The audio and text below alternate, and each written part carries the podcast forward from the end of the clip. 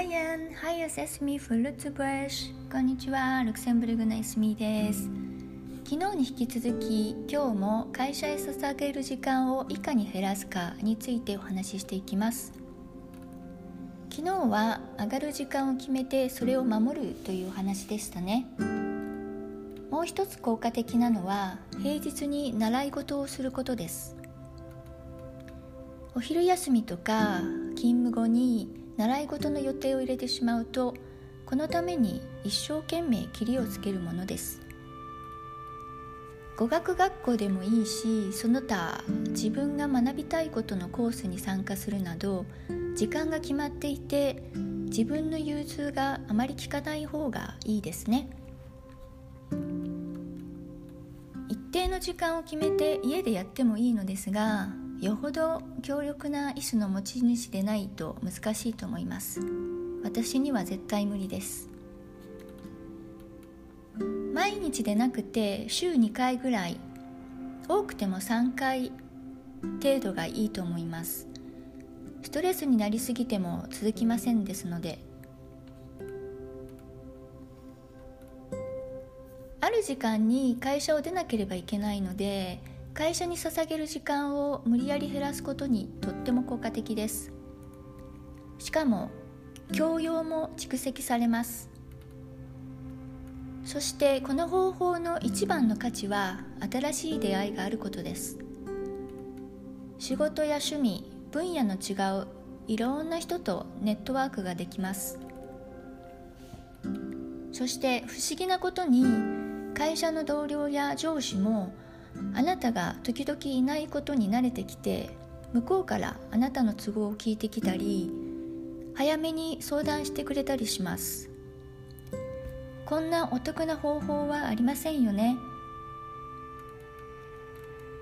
少しずつではありますが本当に自分の時間が確保できるようになってそれが生活のリズムとして定着していきます。是非お試しください。これ一石五鳥か。それ以上の価値があります。ぜひ頑張ってください。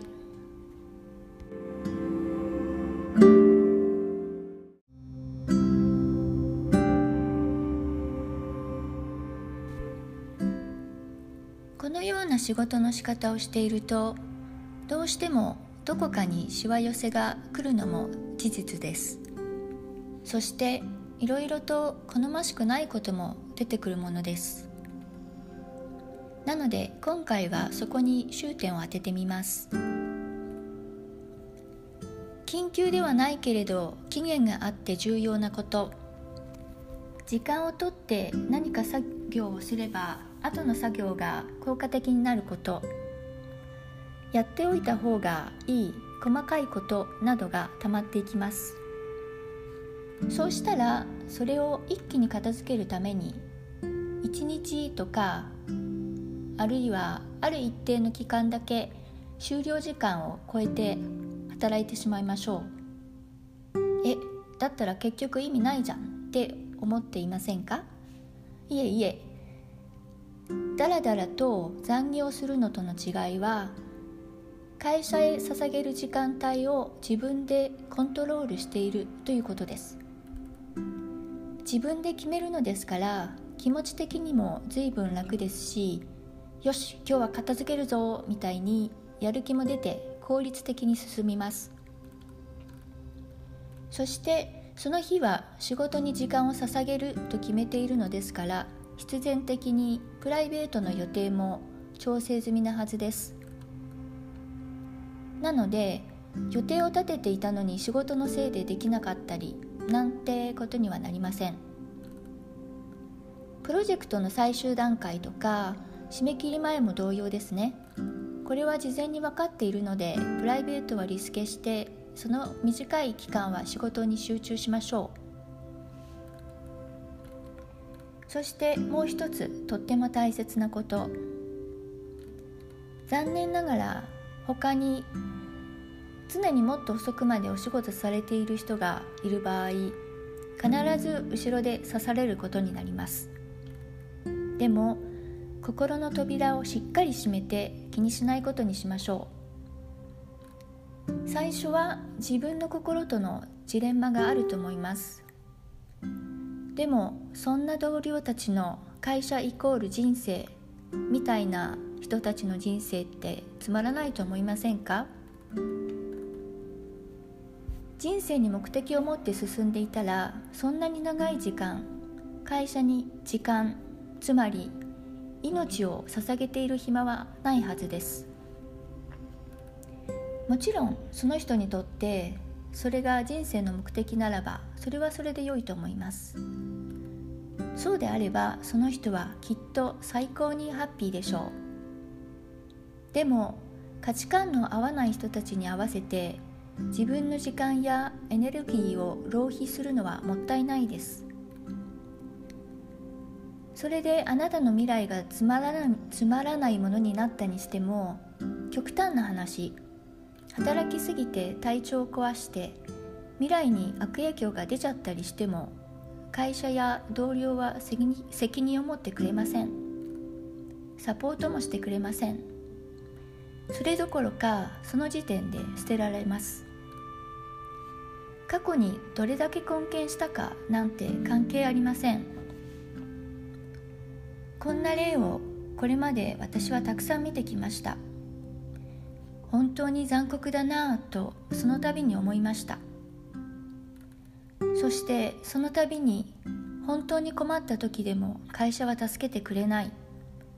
だから会社に壊されないように自分で自分を守るしかないと毎回心に誓いました。大切なのはあなたとあなたの未来です。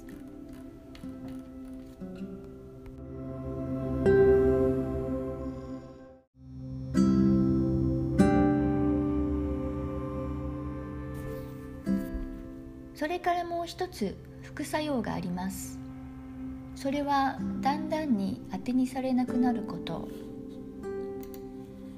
どうせ残らないからとか協力的でないからなどとだんだんに頼れる人から当てにならない人みたいに思われていきます。ただこの当てにならないという部分が何であるかが大事です。一緒に10時過ぎまで残ってくれないっていう観点からであれば全然関わらなくていいと思います。でもこいつにはできないになってしまうと話は別ですね。ここは気をつけてくださいね。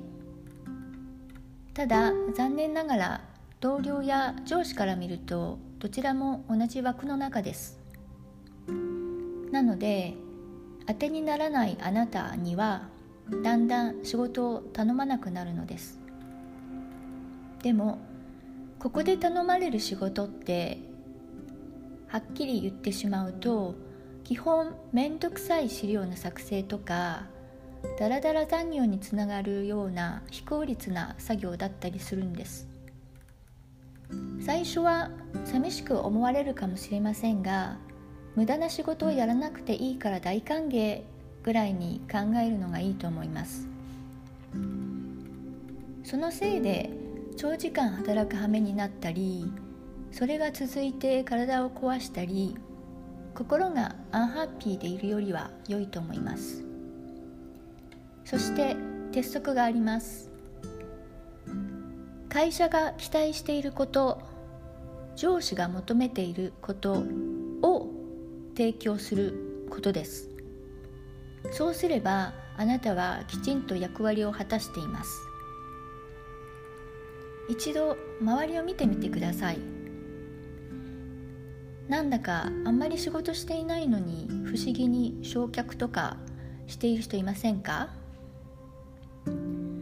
世の中不公平なもので一生懸命頑張っている人ではなく容量のいい人が得しちゃっているんです。なので自分が抱いている仕事の価値でなく会社が必要な価値を要領よくこなしてあとは自分のために時間を使ってください。いかがでしたでしょうか？今回のテーマは随分長くなってしまいましたがエッセンスが伝われば嬉しいです。少しずつ試しながら進めてみてください。あなたが現在会社へ捧げている時間のできるだけ多くがプライベートの時間にシフトされますよう心から願っています。会社へ捧げる時間の削減のお話でした。今日も最後までお聴きいただきましてありがとうございました。エスミーでした。Merci et à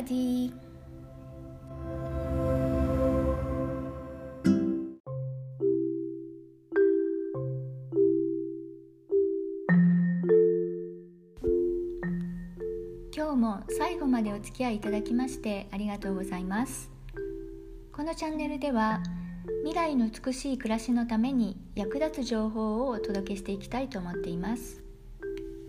またチャンネルの詳細欄にはプロフィールも貼っておりますのでもしよろしければご覧いただけると嬉しいです。